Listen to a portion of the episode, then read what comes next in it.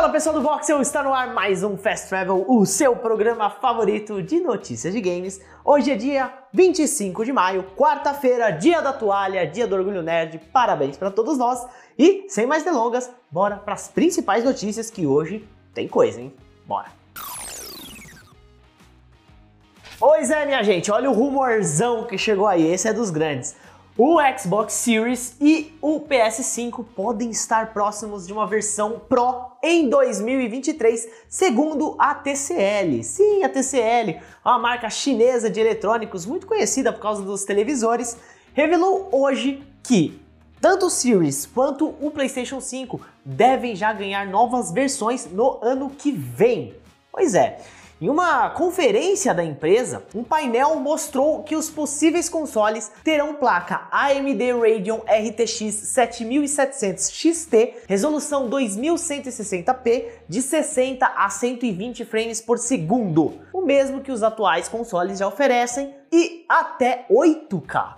Apesar de divulgar publicamente a informação, a TCL não mostrou nenhum detalhe a mais sobre o assunto. A expectativa, inclusive, é que o painel não mostrou nada mais do que uma perspectiva da empresa para mostrar que os seus televisores poderão rodar em 8K nos supostos novos videogames, tá? Então, calma, segura o tchan aí. A PlayStation e a Microsoft não falaram nada sobre o assunto, foi só uma conferência da TCL em que eles já estão colocando aí para o próximo ano as versões Pro dos consoles. Então, vamos aguardar para ver. O que, que, vocês acham? Tá na hora de ter uma versão Pro? Já vai fazer dois anos os consoles. Sim, dois anos. Parece que não, mas passou bem rápido. Bora para a próxima notícia.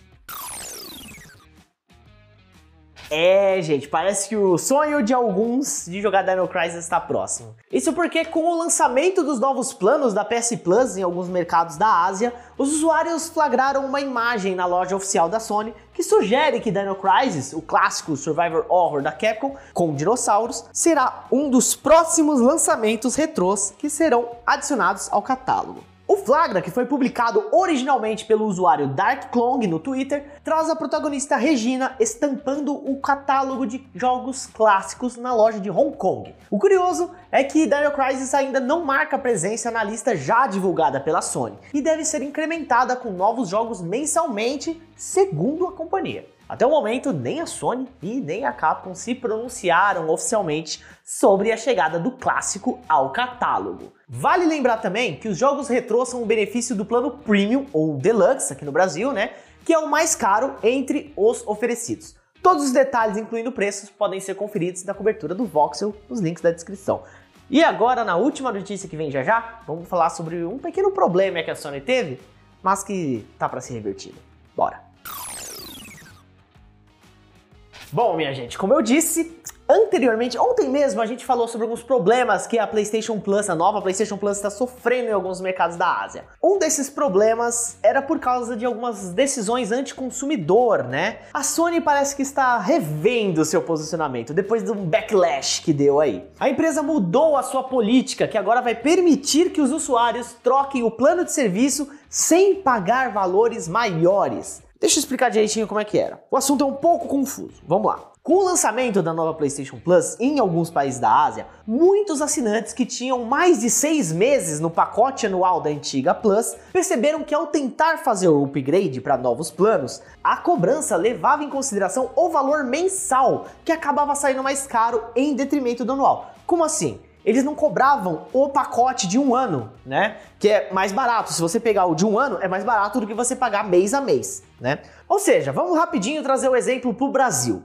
Ao invés de pagar R$ 95 para os seis meses restantes, que é metade do plano anual da Deluxe, menos metade do plano anual Essentials, a pessoa teria que pagar 150 que é o valor de 6 meses vezes 25, já que 60 reais é o valor mensal do Deluxe e o Essential é 35, o que fica 60 menos 35, totalizando 25 reais por mês. Ou seja, como eu falei, você ia pagar 6 meses num pacote que dava tanto. Só que se você pagasse mês a mês, essa soma a cada mês seria maior do que, a, do que o valor do pacote. E era isso que a Sony estava cobrando e agora está voltando atrás, fazendo o plano ser um pacote original para o upgrade. Então, pelo menos estão voltando atrás na decisão, né? O que era bem sacanagem com o consumidor. Bom, e esse foi o nosso Fast Travel desta quarta-feira, dia 25 de maio, dia da toalha. Eu quero agradecer demais a vocês que estão assistindo a gente pelo YouTube e também no podcast Sidecast, com todos os links aí ó, na descrição para vocês ouvirem todas as notícias. Eu sou o Juan, vocês podem me seguir nas redes sociais, arroba Juan no Twitter e no Instagram. Vou ficando por aqui e até amanhã no Fast Travel.